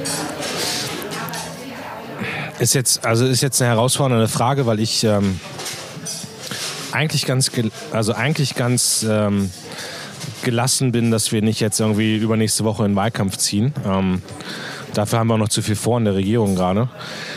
Aber was, also was schon ein großes Thema ist, ist die ganze Frage, wie verändert sich die Arbeitswelt durch Digitalisierung und wie kann man die Menschen mitnehmen in diesem Wandel? Also das fängt an bei einem Recht auf Weiterbildung, 12 Euro Mindestlohn, ähm, auch nochmal ein anderer Sozialstaat, der die Menschen nicht, nicht fallen lässt, sondern der sie auffängt. Ich finde die Frage von Kindergrundsicherung sehr wichtig. Also wie können wir Kinder aus Armut rausholen? Dass heute jedes fünfte Kind in Deutschland von Armut bedroht ist, halte ich für einen Skandal. Und es ist aber auch die Frage, ich habe es gerade gesagt, wirtschaftspolitische Kompetenz. Also was sind eigentlich die Wirtschaftsfelder der Zukunft? Für mich ist das Digitalisierung und Klimaschutz und da mal rauszukommen aus dieser Jammerstimmung. Also Klimaschutz kostet Arbeitsplätze, Digitalisierung kostet Arbeitsplätze, sondern sagen, nee, das ist eine riesige Chance. Wir sind ein starker Wirtschaftsstandort, wir setzen uns mal an die Spitze der Bewegung, wir gucken, dass die Jobs der Zukunft hier entstehen, dass Innovationen hier sind. Das, also diesen Spirit hinzukriegen und jetzt zu gucken, was sind in den drei Bereichen konkrete Forderungen und dann kann man auch in den Wahlkampf ziehen. Aber ich glaube, das wird nächste Woche nicht der Fall sein und ähm, ein bisschen brauchen wir auch noch. Aber wie unterscheidet sich das jetzt, was Sie gesagt haben, von der SPD von vor zwei Jahren? Also das hätte ich mir gut vorstellen können, so Kindergrundsicherung, Rente, das ist ja eigentlich so das, was ich als, als Kerner SPD-Themen äh, verstehen würde. Na, vor zwei Jahren haben wir gesagt soziale Gerechtigkeit und dann haben wir es nicht definieren können. Also es hat darunter was gefehlt. Der Martin Schulz-Wahlkampf. Ja, es hat, also ich meine, und auch muss ich, also Martin Schulz ist irgendwie ja, fast ein, also knapp ein halbes Jahr vor der Wahl ist er irgendwie überhaupt erst sagen in die Lage gekommen, dass er Spitzenkandidat äh, geworden ist. Und dann hat man angefangen, den Wahlkampf zu organisieren. Ich habe ja nach der Bundestagswahl 2017, das war eine meiner ersten Amtshandlungen, von einer unabhängigen Expertenkommission unseren Wahlkampf evaluieren lassen. So, und wenn ich bei den Leuten verankern will, dass die SPD für 12 Euro Mindestlohn steht oder für die Kindergrundsicherung steht, dann reicht nicht, dass ich das einmal irgendwie schlau jetzt im Willy Brandt-Haus beschlossen habe, sondern ich brauche ein Jahr, um das zu kommunizieren. Ich brauche ein Jahr, um das überhaupt erstmal in der eigenen Partei ähm, also jedem in den Kopf rein zu hämmern, quasi, dass wir dafür sind. Und deswegen muss ein Wahlkampf jetzt eigentlich direkt nach dem Bundesparteitag anfangen. Also die ganze Planung für einen Wahlkampf, die geht jetzt los. Wie hämmert man denn ein Jahr lang äh, einer Partei ein, dass jetzt 12 Euro Mindestlohn die Marschroute sind? Erzählen, erzählen, erzählen. Also das ist, das hat ja ganz viel mit Kommunikation zu tun. Wissen Sie, wir haben, wir haben die 12 Euro Mindestlohn im Parteivorstand Anfang des Jahres beschlossen. Anfang des Jahres, auf der Jahresauftaktklausur. Und ich bin heute auch immer ganz viel im Land unterwegs und merke, dass selbst da es viele noch nicht wissen. Also äh, es braucht Zeit. So, und das ist einfach das, wo man, also man darf nicht glauben, dass man in Berlin etwas beschlossen hat und dass dann jeder von den 430.000 Mitgliedern der SPD das sofort verinnerlicht hat. Und manchmal langweilt man sich ja selbst, wenn man irgendwie zum 50. Mal gerade erzählt, dass wir jetzt 12 Euro Mindestlohn beschlossen haben. Aber es dauert einfach, bis sich solche Sachen noch festgesetzt haben.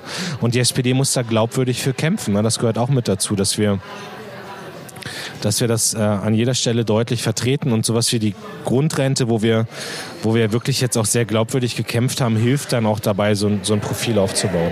Mhm. Wie hoch schätzen Sie den Anteil von Leuten ein, die für die SPD gar nicht mehr zu erreichen sind, die früher mal SPD gewählt haben, die aber so enttäuscht sind, nicht nur von Schröders Hartz-IV-Reform, sondern von, von unentschiedenem Vorgehen und von ähm, Schulz, der dann doch Außenminister werden wurde. Das sind ja viele Sachen, die Leute anführen, wenn man mit denen darüber spricht. Ich halte den Anteil also eigentlich für gering, weil ich, also ich kenne, also das ist ja das, was mich immer so motiviert dann auch, dass ich Umfragen kenne, wo jetzt viele sagen, also 14, 15 Prozent würden SPD wählen, aber es gibt auch Umfragen, die ganz spannend sind. Was ist die zweite Partei? Also, ne, erste Partei ist klar, wem würde die Stimme geben? 14, 15 Prozent. Und dann gibt es aber auch die Umfragen, sagen, was ist denn die zweite Partei, der ihr vorstellen könnte, die Stimme zu geben? Und da liegt die SPD vorne. Also es gibt eigentlich ganz viele Menschen in diesem Land, die warten auf eine SPD, die anders auftritt, die klar ist in der Programmatik, die modern ist, die die Menschen mitnimmt. Also da bin ich guter Dinge, dass es da ganz, ganz viele Menschen gibt, die darauf warten. Und das haben wir zwischendurch auch immer wieder gesehen. Also als Martin Schulz kam, ne, dieser Messias-Effekt, 33 Prozent oder wie viel das waren. Also die Leute sind ja da. Wir müssen denen nur wieder, wir müssen denen wieder einen Ort bieten, wo wir sagen, die will ich gerne unterstützen. Mhm. Klingt ein bisschen, mich erinnert das ja so auch in diesem äh, Martin Schulz und es kann immer wieder bergauf gehen, so ein bisschen an die, an die niederländische Sozialdemokratie, die ja eine ursprünglich sehr, sehr starke Partei waren, dann irgendwie bei 4% waren und dann als die Opposition, als sie irgendwie äh, in der Rolle gewachsen sind, sich irgendwie verfünffacht haben wieder und auf einmal wieder irgendwie bei 18, 19 Prozent oder sowas waren. Ja, ich, ist ganz interessant, weil ich jetzt gerade da war. Also ich war jetzt so ein bisschen in den letzten Wochen noch unterwegs und zwar in anderen Ländern. Also ich war zum Beispiel in den Niederlanden, habe da mich auch dann einfach mit den Leuten getroffen. Die haben ja bei der Europawahl ein, ein richtig gutes Ergebnis eingefahren, was natürlich auch vor allem an Franz Timmermans lag, aber ähm, die haben sich da stark aufgestellt. Ich war ich, ich, vermute, Sie wollen jetzt auch gleich auf den Punkt Opposition kommen. Ähm, ich setze jetzt sofort dagegen. Ich war jetzt gerade in Portugal, habe mir da die Sozialdemokraten angeguckt, die in der Regierungsverantwortung stärker geworden sind, die von 32, glaube ich, auf 38 Prozent das geschafft haben, obwohl aber sie als stärkste haben. Partei. Ja, genau, als stärkste Partei, aber sozusagen mit einer ähm, mit einer Linksöffnung, mit einer klaren Programmatik, die den Staat in den Mittelpunkt stellt und die Bedürfnisse der Menschen und mit einer enormen Geschlossenheit. Also das ist sozusagen, ich, ich war jetzt gerade zwei Tage in Lissabon und habe hab da mit führenden Sozialdemokraten noch geredet und die sagen immer, unser Erfolgsrezept war eigentlich, dass wir geschlossen aufgetreten sind, dass wir den Blick immer nach außen gerichtet haben und immer gesagt haben, was verändern wir für die Menschen, wenn wir hier Verantwortung tragen und nicht irgendwie nach innen geguckt haben und uns mit uns selbst beschäftigt haben und am besten noch die ganze Zeit diskutiert haben, ob wir intern irgendwas anders machen können oder nicht. Mhm. Aber die haben das ja, das wäre ja quasi, wenn man das überträgt, wäre das ja, als ob die CDU quasi wieder stärkste Partei wird, weil einfach als stärkste Partei, die quasi die Regierung führt, äh, man natürlich dieses, diesen Regierungsbonus auch ganz anders mitnehmen kann, oder? Ich wollte Ihnen jetzt nicht die Frage vorwegnehmen, ob wir in der Opposition uns besser aufstellen können. Ich habe so ein bisschen rausgehört, dass Sie in die Richtung wollten. Ich, was mir nur wichtig ist, dass die SPD sich erstmal unabhängig von der Frage definiert, ob wir regieren oder nicht. Wenn wir uns, wenn wir uns darüber definieren, ob wir regieren, dann machen wir uns klein. Ich, also die SPD ist mehr als eine Regierungspartei. Die SPD ist eine Partei, die Visionen haben muss, wie sie das Land gestalten will, die geschlossen auftreten sollte, die Mut vermitteln soll, die den Leuten auch Hoffnung geben sollte, dass Gesellschaft anders sein kann. Und wenn sie das schafft, dann kann sie auch regieren. Das kann sie machen. Dann muss halt jeder Schritt in der Regierung sich konsequent in diese Vision einpassen, was überhaupt kein Problem sein sollte, weil die Dinge, wissen Sie, gestern gab es eine Regierungserklärung der Kanzlerin, die hat aufgezählt, was alles in dieser Legislatur bisher gemacht wurde. Das waren zu 100 Prozent Punkte, die aus dem SPD-Wahlprogramm im Koalitionsvertrag gelandet sind. Also Mindestausbildungsvergütung für Azubis, Rentenstabilisierung, sozialer Arbeitsmarkt, Grundrente, äh, starke Familiengesetze, alles so Punkte. Das passt ja alles in eine sozialdemokratische Erzählung. Und ich glaube einfach, dass diese Frage, ob wir regieren oder nicht, gar nicht die entscheidende Frage ist, sondern die entscheidende Frage ist, wie tritt die SPD auf und wie kann sie Menschen begeistern. Mhm. Wie machen Sie das eigentlich auf dem Weg quasi zu dieser Frage, wie die SPD begeistern kann? Ich habe es auch gesehen, Sie kriegen ja auch ganz viel Input irgendwie von Mitgliedern, bedanken sich dann auch bei YouTube. Wie kriegen Sie das eigentlich hin, dass Sie quasi die, die ähm, den inneren Kompass einerseits behalten, irgendwie auf diesem Pfad, das ist das Ziel bei der Erneuerung, und andererseits aber äh, trotzdem irgendwie das alles so mitnehmen. Wissen Sie, was ich meine? Also ich, ich, ich als Person? Oder? Ja, tatsächlich. Also Sie sind ja, Sie sind ja derjenige, der die Erneuerung managt. Nein, also Nein, aber äh, ganz kurz noch den hm. Punkt. Also dass äh, man einerseits ja offen ist für ganz viel Input und man hören möchte, was die anderen einem vorschlagen, die Mitglieder, die anderen Länder, und man ja trotzdem weiß, bei der Erneuerung von Parteien, beziehungsweise ein, ein Grund, warum die Grünen zum Beispiel so erfolgreich sind, dass sie so klar sind in ihrer Haltung und so klar in der Position. Also wie behalten Sie quasi Ihr eigenes Ziel vor Augen und nehmen trotzdem irgendwie mit, was die Leute Ihnen sagen? Naja, also ich habe auch einen starken inneren Kompass. Ähm, und trotzdem bin ich, wissen in der Politik gibt es so ganz viele, so ganz viele Menschen, die zu 100 Prozent von sich überzeugt sind, dass sie die Weisheit mit Löffeln gefressen haben. Und sowas macht Politik kaputt. Also diese ganzen Ego-Shooter, da hat die SPD leider auch viel zu viel Erfahrung mitgemacht. Ja. Und, ähm, und ich finde, es muss eine Balance sein, die man als Person findet zwischen, ich habe eine Idee, wie Politik sein soll und ich, ich bin aber wissbegierig und neugierig und offen, andere Dinge aufzunehmen. Und wenn man diesen, wenn man das hinkriegt, also nicht ich würde niemals was machen wollen, weil ich in der Umfrage sehe, dass Menschen das so wollen. Wenn ich merke, ich habe da, hab da einen Widerstand gegen innerlich. Ähm, aber dass ich zum Beispiel dafür stehe, dass Politik transparent sein muss, dass sie Menschen mitnehmen muss, dass ich davon überzeugt bin, dass Entscheidungen besser werden, wenn man möglichst viele daran beteiligt, dass ich glaube, wir müssen eine junge Generation auch stärker erreichen. Wir müssen eine klare Kante bei Themen haben. Wissen, Vermögensteuer ist für mich so ein Beispiel. Das haben wir jahrelang vor uns hergeschoben. Ich, für Menschen ist es am Ende wichtiger, dass man eine klare Position hat. Die kann so oder so sein, aber sie müssen merken, was die Position ist. Ähm, und, und das, das muss man als Kompass haben und dann geht man offen durchs Leben und nimmt Dinge auf und kann, und kann dann immer wieder auch glaube ich, die eigene Position hinterfragen, aber dass man einen Kompass haben sollte, das ist definitiv so. Und was mir enorm hilft, das will ich auch sagen, was mir enorm hilft, ist, ähm, dass ich jeden Sommer drei Wochen durch meinen Wahlkreis renne und Hausbesuche mache. Also da ist man einmal mal raus aus dieser Berliner Debatte. Und ich mache auch ganz viele Veranstaltungen als Generalsekretär im Land, wo ich ganz viel mit anderen Menschen rede als hier äh, sagen zwischen Willy Brandt-Haus und Bundestag. Und das hilft auch. Also das hilft auch, den Blickwinkel zu schärfen auf Dinge, die im Land Menschen umtreiben. Ich habe sie ja selber mal begleitet bei so einer, bei so einer Tour durch einen, äh, durch einen Ort, wo sie dann bei den Leuten geklingelt haben. Was ist denn so das Letzte, was sie, was sie nicht an der Basis, aber so bei den Wählern in ihrem Wahlkreis, was haben sie gelernt zuletzt? ich hatte über den Sommer in der Tat eine Phase, also wo ich ganz viel im Wahlkreis war. Ich habe meine Tour da gemacht, meine Sommertour und hatte so jeden zweiten Abend eine Bürgerversammlung. Und da ging es ganz viel um die Frage ähm, CO2-Preis und die Frage, was bedeutet das für Pendler? Und auf jeder Veranstaltung waren auf einmal Leute, die gesagt haben, ey, wenn ihr unseren Spritpreis mal eben um 20, 30 Cent erhöht, dann gibt es unschöne Debatten. Also das war ein ganz klares Signal von Leuten, die uns sehr, sehr nahe stehen, die auch sagen, hier muss beim Klimaschutz was passieren, aber die gesagt haben, ihr müsst das so machen, dass, dass, äh, dass wir mitgenommen werden. Also das war über den Sommer so das größte Thema jetzt gerade letzte, ich meine, letzte Woche habe ich wieder eine Bürgerversammlung gehabt, da ging es um alles. Also da ging es um, da waren Landwirte, äh, da ging es um das Thema Landwirtschaft, von denen waren jetzt viele auch hier bei den Protesten, da ging es um die Frage, Erdgasförderung, was bei mir im Wahlkreis eine große Rolle spielt. Also da könnte ich jetzt nicht sagen, da war das oder das Thema. Ähm, aber über den Sommer war die Klimadebatte die, die dominante. Also, und da habe ich, hab ich auch, das ist dann auch gut, ne? wenn man hier häufig am Tisch sitzt und dann redet man so über CO2-Preis pro Tonne, soll das jetzt 10 Euro oder 30 oder 60 Euro sein? Und dann ist man vor Ort und redet mit denen, die 90 Kilometer jeden Tag zur Arbeit fahren und die rechnen einem das vor, was eine Spritpreiserhöhung um 25 Cent pro Liter kosten würde. Und dann äh, macht das schon Eindruck. Ist das nicht ein typisches Thema, bei dem man diesen Konflikt Mockerbar und Eckkneipe hat?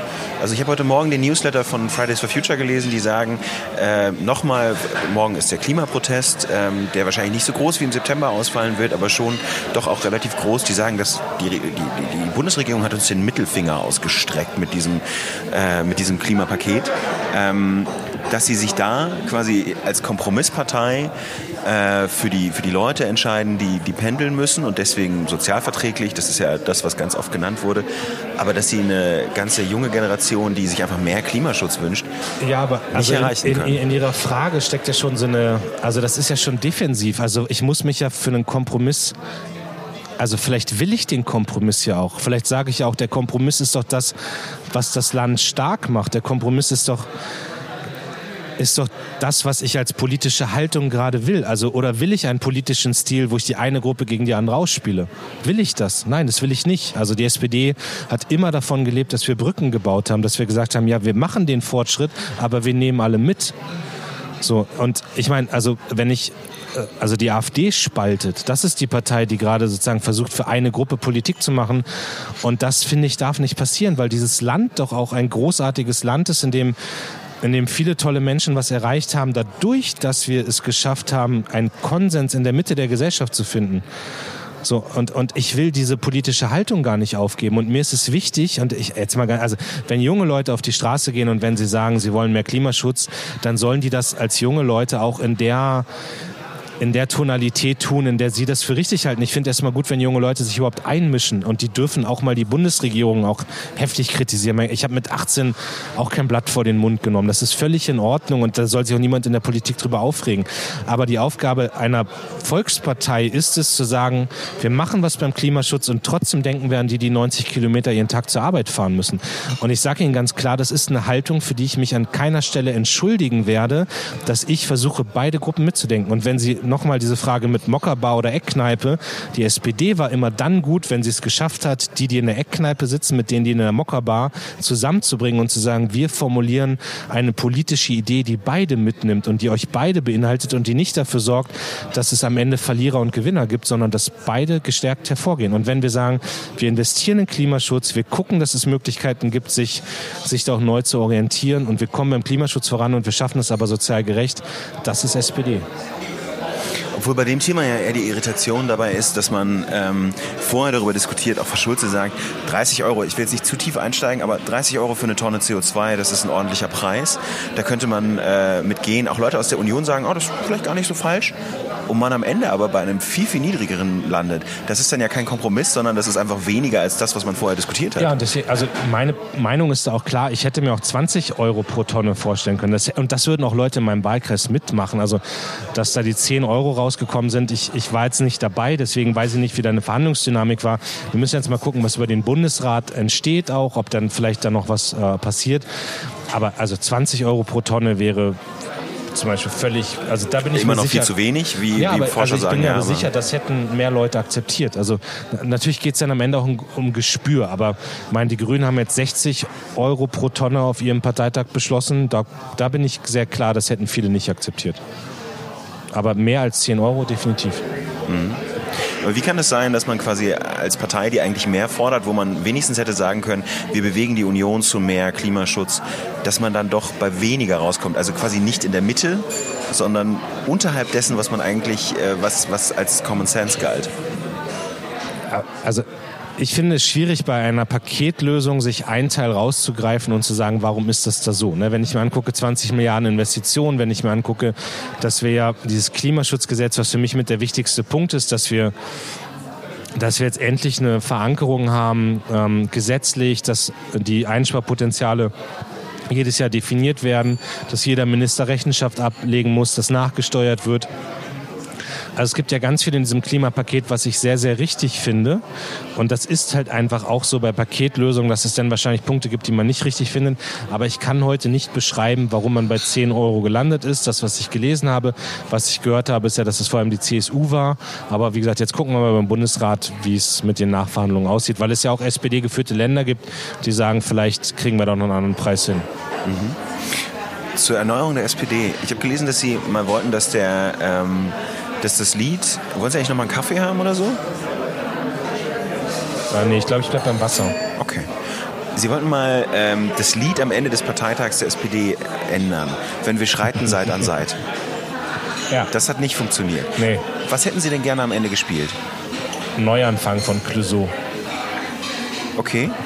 Keine Ahnung, weiß ich nicht. Irgendwas anderes halt. Ich bin nicht so der Arbeiterlieder-Sing-Typ. Warum ist es so klar, dass es, dass es gescheitert ist? Naja, weil es natürlich, weil es natürlich, die SPD ist ja auch eine Partei mit ganz viel Tradition. Und das ist auch, ist auch was Gutes, aber meins ist es halt nicht so. Wie viel Tradition ist eigentlich gut? Also gibt es so Traditionen, ähm, die Sie sonst auch noch gerne abschaffen würden?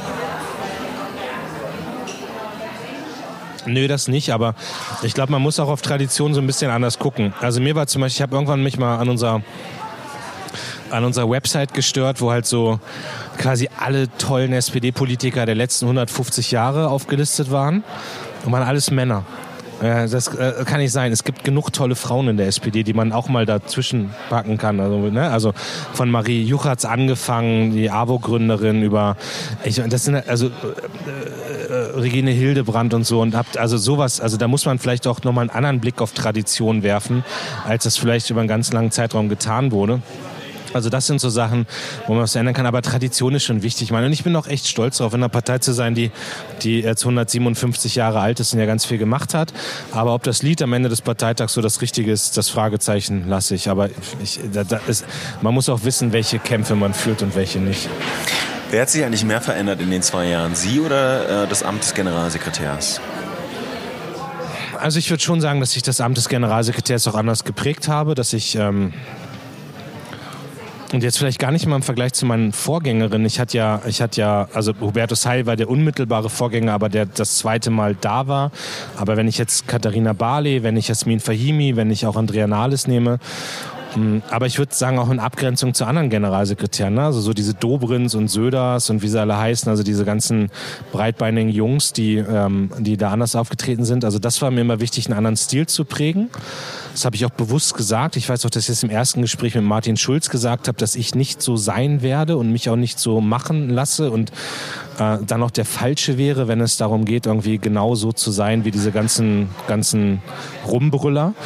Ähm, und ich würde schon sagen, dass sich vieles verändert hat, aber natürlich hat auch das Amt des Generalsekretärs mich geprägt. Also ich wusste vor zwei Jahren gar nicht, was alles dazugehört und was man alles für Feuer austreten muss und was es alles für Krisen gibt. Und ich meine, dass ich äh, nochmal, also allein die Zahl von sechs Vorsitzenden, mit denen ich zusammengearbeitet habe, hätte mir das jemand vor zwei Jahren gesagt, hätte ich, hätte ich ihm für verrückt erklärt, dass ich mit sechs Vorsitzenden zusammenarbeite in zwei Jahren. Und das sind natürlich auch Sachen, die bei mir, ähm, die bei mir Spuren hinterlassen haben. Was sind das für Feuer, die Sie austreten müssen? Was, was ist heute so ein Tag bei Ihnen als Generalsekretär? Was heute so ein Tag ist? Ja, Boah, das ist also ganz unterschiedlich. Aber ich habe jetzt mein Handy gerade aus, weil wir hier reden. Ich weiß nicht, was gleich ist, wenn ich das anmache. Aber ich meine, das fängt an mit der Nachricht, die dann ähm, äh, die dann kommt, weil irgendwo ein Europakandidat seine Biografie gefälscht hat, bis hin zu dem Anruf von Andrea Nahles, dass sie jetzt zurücktreten wird, bis hin zu irgendwelchen Krisen, wo Horst Seehofer wieder austickt in der Regierung und irgendwas völlig Irrationales fordert oder dann nochmal der schöne Anruf von Franziska Giffey, die einem sagt, so das Prüfergebnis ist da und mit der Doktorarbeit ist alles gut. So, also man, man weiß nicht, was die nächsten zehn Minuten passiert. Und Klaas aber als Generalsekretär muss ich immer 24 Stunden erreichbar sein. Und manchmal läuft der Tag ganz, ganz anders als morgens gedacht. Und das ist aber auch was, was völlig okay ist, weil ich, weil ich gelernt habe, damit umzugehen und weil ich weiß, dass es dazugehört. Aber ein bisschen ruhiger könnte es manchmal sein.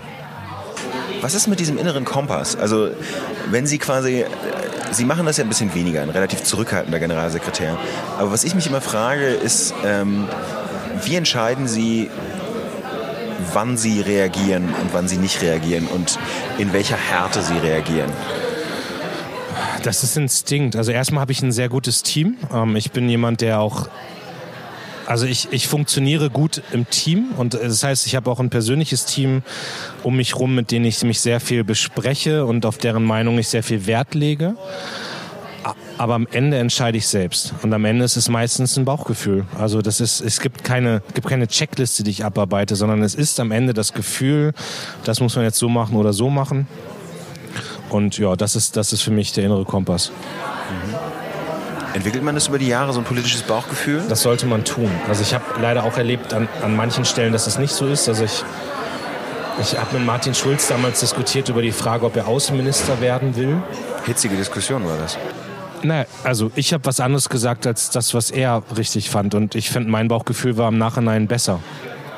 Also so und ich, ich erinnere mich halt auch an andere Diskussionen. Ne? Ich habe beim Maaßen sofort die Einschätzung gehabt, dass es nicht funktioniert, ähm, ihn zum Staatssekretär zu machen und muss sagen, dass ich im Nachhinein intuitiv recht hatte damit. So und das sind so Punkte.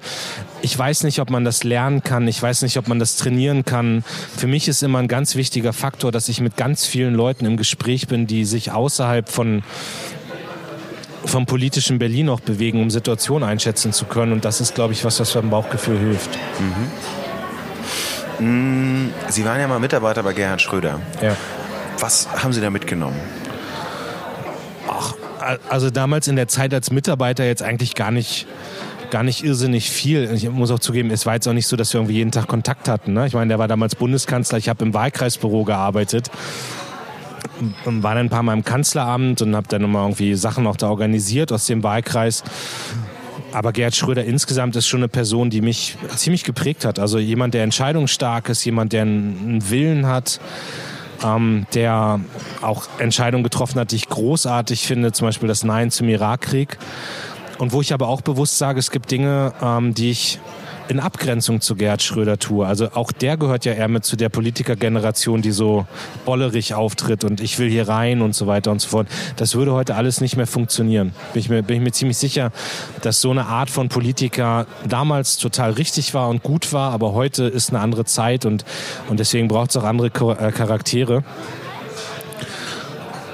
Aber er hat mich schon geprägt und wir haben auch bis heute einen guten Kontakt. Und Telefonieren Sie manchmal? Ja. Also wir, wir treffen uns und wir, wir telefonieren und äh, wir sind auch im Austausch und er ist auch bis heute, also er ist auch jemand, mit dem ich sehr gerne über Politik rede. Sie waren auch auf seiner Hochzeit. Ja. Und er war auf Ihrer Hochzeit. Ja. Welche war die bessere? Also das dürfen Sie mich jetzt wirklich nicht fragen, welche Hochzeit besser war. Natürlich war meine Hochzeit die schönste Hochzeit, die es je gegeben hat. Ja, aber das sagen Sie, weil Sie beteiligt waren. Das ja, ist meine wirklich von außen betrachtet. Wie war quasi was oder was haben Sie was haben Sie bei Gerd Schröders Hochzeit mitgenommen, was Sie bei Ihrer eigenen beherzt haben? Das also erstmal ist meine Hochzeit ein sehr privater Moment, ähm, wo ich ähm, auch sehr froh bin, dass gar nicht so viel an die Öffentlichkeit gekommen ist und das bleibt auch so hoffentlich und ich für mich war für mich und meine Frau waren es einfach mehrere sehr, sehr schöne Stunden, wo wir mit ganz vielen guten Freunden und Bekannten gefeiert haben und es war kein öffentliches Event und das war gut. Und die Hochzeit von Gerd Schröder war, er hatte ja ein bisschen Routine, also es war seine fünfte. Und es war auch eine schöne Hochzeit, aber es ist nicht vergleichbar. Wenn ehemaliger Bundeskanzler heiratet, ist was anderes, als wenn Lars Klingbeil heiratet. Und es waren beide Veranstaltungen schön, aber für mich war natürlich meine Hochzeit mit Abstand viel schöner. Aber bei Ihnen war auch ein Ministerpräsident, Stefan Weil war auch zu Gast, wie ich genau, gelesen ich hatte, habe. Ich hatte wenige politische Wegbegleiter eingeladen. Wie wählt man da aus? Also wie sagt man quasi ähm, du ja, du nein? Also ich meine, ich habe selber geheiratet, da ist es schon schwierig genug, seinen Freundeskreis quasi unter Kontrolle zu bringen, dass man das auf eine gewisse Zahl von Leuten bringt. Nein, der geht leider nicht mehr, auch wenn ich ihn mag, aber das ah, leider die Plätze, das reicht nicht. Wir haben uns bei jeder Person gefragt, passt das? Und das war die Antwort. Und es gibt, ich meine, Gerd Schröder ist jemand, der Gerd Schröder ist jemand, der, also auch dadurch, dass wir auf seiner Hochzeit waren und also da verrate ich auch kein Geheimnis, als ich war mal mit Gerd Schröder essen und meine jetzige Frau, damalige Lebensgefährtin, war auch dabei und dann hat er mich danach zur Seite genommen und hat gesagt, das ist so eine tolle Frau, die musst du heiraten. Und äh, er hat sich wahnsinnig gefreut, als er gehört hat, dass wir heiraten. Und dann war für uns auch klar, dass er, dass er da eingeladen wird. Und, und Stefan Weil ist jemand, der auch ein enger Wegbegleiter ist und den ich, mit dem ich auch, würde ich sagen, freundschaftlich verbunden bin. Und das war dann auch klar. Aber es waren auch gar nicht so viele aus der Politik da. Also Freundeskreis waren alle da, bis auf einen Freund, der als Soldat kurzfristig nach Afghanistan musste. Der hat noch so ein ganz rührendes Video geschickt dann aus Afghanistan selbst und sonst waren alle da und das war für uns toll, weil auch viele aus den USA da waren. Also meine, meine Frau hat äh, in den USA gelebt eine Zeit lang. Die sind auch alle gekommen und, und es hat einfach gepasst. Alle Gruppen haben zueinander gepasst. Es war eine schöne Hochzeit und, und man wählt wenn Sie darauf hinaus wollten, man wählt auf jeden Fall nicht nach der Frage aus, äh, wem muss ich noch einen politischen Gefallen tun oder wen hätte ich gerne politisch da, sondern es waren alles Leute, wo wir gesagt haben, mit denen passt das. Mhm. So, mehr will ich jetzt aber gar nicht zu meiner Hochzeit sagen. Okay. Wie ist eigentlich diese Entscheidung, weil das ist mir aufgefallen, als ich mir den Instagram-Account angeschaut habe, wie ist eigentlich diese Entscheidung, was privat ist und was nicht privat ist? Also Sie haben zum Beispiel ein Foto von sich gemacht, ähm, wie Sie geheiratet haben, so aus so einer Halbdistanz heraus. Wie entscheiden Sie quasi, äh, äh das ist okay, das ist nicht mehr okay? Auch das geht nach Bauchgefühl. Also ich meine, es war so, dass dass drei, vier Journalisten auch wussten, dass ich heirate und äh, wir dann noch konkret die Anfrage hatten und ich dann immer gesagt habe, bevor nachher irgendwie versucht wird, hier von extern ein Foto zu machen, treffen wir lieber die Verabredung, ihr kriegt ein Foto und dann ist gut. Ähm, aber sagen wir, wir haben dann auch gesagt, das ist was Privates und haben dann, glaube ich, eine, also es gab dann den Moment, wo wir auf Fotos geguckt haben und meine Frau und ich sofort wussten, das Foto geben wir raus. Das ist okay. So, und das haben wir dann auch über die Kanäle und das war dann noch an privaten Sachen okay. Und alles andere von der Hochzeit ist Gott sei Dank intern geblieben, weil es auch intern bleiben sollte. Unabhängig von der Hochzeit, bei Instagram ist dann irgendwie, äh, zeigen Sie Ihre Schuhe? Aber sie haben, glaube ich, eine Katze, aber die wird nie gezeigt, oder? Doch, die wurde auch schon gezeigt. Ich habe mal, äh, ich habe eine, ja, und es gibt auch, also ich habe das Gefühl, dass mir ganz viele Leute bei Instagram eigentlich nur wegen meiner Katze oder unserer Katze folgen. Sie ähm, kennen den berühmten, äh, den berühmten Twitter-Account von Gerd Wilders, der, ähm, äh, der seine zwei Katzen auf diesem Instagram-Account, äh, äh Twitter-Account mit irgendwie 50.000 Followern nee, pusht. Kenne ich nicht, muss ich mal gucken nachher. Aber das, auch das ist immer so intuitiv. Also welche Konzertszene zeige ich meine Schuhe? Die Katze war, ähm, die Katze war, das war, ich habe so eine Woche Klingbeil gemacht auf Instagram. Das war, ähm, können Sie auch nachgucken, ist in den Stories drin. Ähm, und da gab es so drei, vier Situationen noch mit der Katze. Also irgendwann habe ich abends ein Video aufgenommen und auf einmal kam sie angesprungen und forderte dann ihre Streicheleinheit ein. Also sowas war, sowas war schon da und eigentlich müsste ich das auch mehr machen, aber das, das klappt dann zeitlich manchmal nicht. Und, aber auch da ist die, die Frage sozusagen privat, ja, nein, was macht man, ist immer eine Sache, klar, das treibt einen noch um. Das diskutieren wir auch im Team sogar dann häufig mal. Ähm, Wo haben Sie es zuletzt diskutiert? Na, also Hochzeit war schon ein Punkt, den wir auch im Team diskutiert haben, wo ich dann irgendwann so ein Gefühl kriegen wollte, wie die Leute um mich herum das sehen. Ähm, ob man ein Foto überhaupt postet oder nicht und wie man mit Presseanfragen dazu umgeht. Ja, und so beim Rest Konzerte, Sport, da habe ich, glaube ich, ein ganz gutes Gefühl, was man machen kann und was nicht. Wir machen noch eine letzte Runde. Ich habe gerade so ein Zeichen bekommen, dass wir langsam zum Ende kommen müssen. Ich hätte noch einen ganzen Komplex, aber das müssen wir dann beim nächsten Mal machen. Ähm, was ist das Verschwenderischste, was Sie je gemacht haben? Oder was Sie je gekauft haben? Das Verschwenderische, was ich je gekauft habe? Also wir fragen das jeden, aber bei einem Sozialdemokraten ist es besonders interessant. Also Haben Sie eine Rolex? Wie Nee. Savazan Chebli? Ach so, so, nee, habe ich nicht. Meine Uhr hat 160 Euro gekostet. Ähm, ey, kann ich. Ja, Sie haben gerade einen Hinweis auf dem Handy bekommen. Was stand da? naja, also. Also ich mache es transparent, meine Pressesprecherin sitzt gerade neben mir und hat mir, äh, hat mir gerade äh, Gitarren äh, geschrieben, weil ich echt, also wenn ich irgendwo für Geld ausgebe, ist das für, für Gitarren. Ja, da habe ich viel Geld für ausgegeben. Aber das würde ich niemals als Verschwendung bezeichnen, weil die Gitarren sind toll und großartig und viel wert und Verschwendung klingt ja so, als ob man das irgendwie bereuen würde. Aber wenn ich irgendwo für Geld ausgebe, dann ja, also gutes Essen, also ich, Urlaub, Gitarren, Musik, Konzerte. Ja. Aber es ist ja keine Verschwendung. Es ist ja sinnvoll investiertes Geld. Okay. Äh, was ist der beste Ratschlag, den Sie je bekommen haben? Ach, ich glaube, das ist immer. Also Ratschläge bekommt man als Generalsekretär sehr viele, häufig von Personen, die noch nie was erfolgreiches politisches hingekriegt haben. Ich glaube, alles, was so in Richtung geht, bleib du selbst, bleib authentisch, versuch deinen Weg zu finden, das sind wertvolle Ratschläge. Also ziemlich Poesiealbum. Poesiealbum. Ja, nö, aber das ist, also das braucht man manchmal auch, so auch in Zeiten der, der Umbrüche und in Zeiten der, also wo man sich dann auch selbst sucht, dass, dass Leute dann sagen, bleib einfach authentisch und du hast schon das gute Gespür, das ist dann hilfreich. Also wenn man das zurückgespiegelt bekommt, das ist ein wertvoller Hinweis. Was ist die beste Lüge, die Sie je über sich verbreitet haben? Die beste Lüge, die ich hier über mich verbreitet habe. Boah, das sind echt schwierige Fragen jetzt am Ende. Keine Ahnung, weiß ich nicht.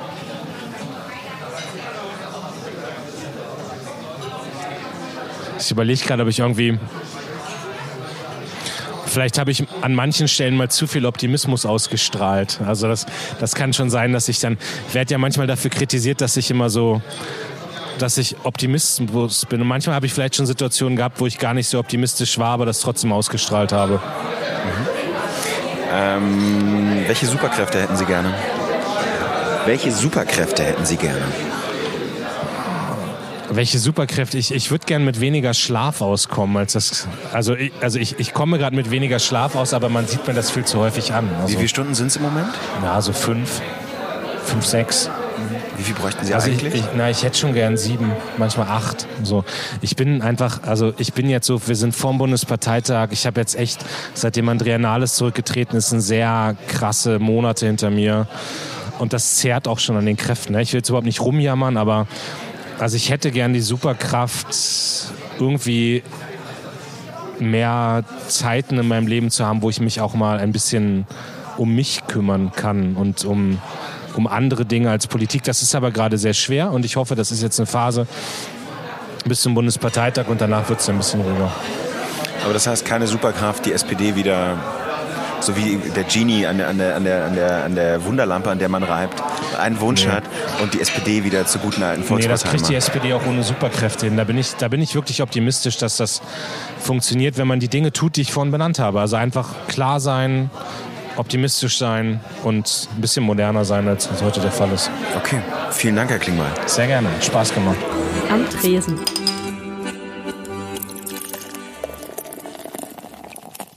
Am Ende hätte ich übrigens gerne noch mit Lars Klingbeil über seine Arbeit als Digitalpolitiker und über künstliche Intelligenz gesprochen.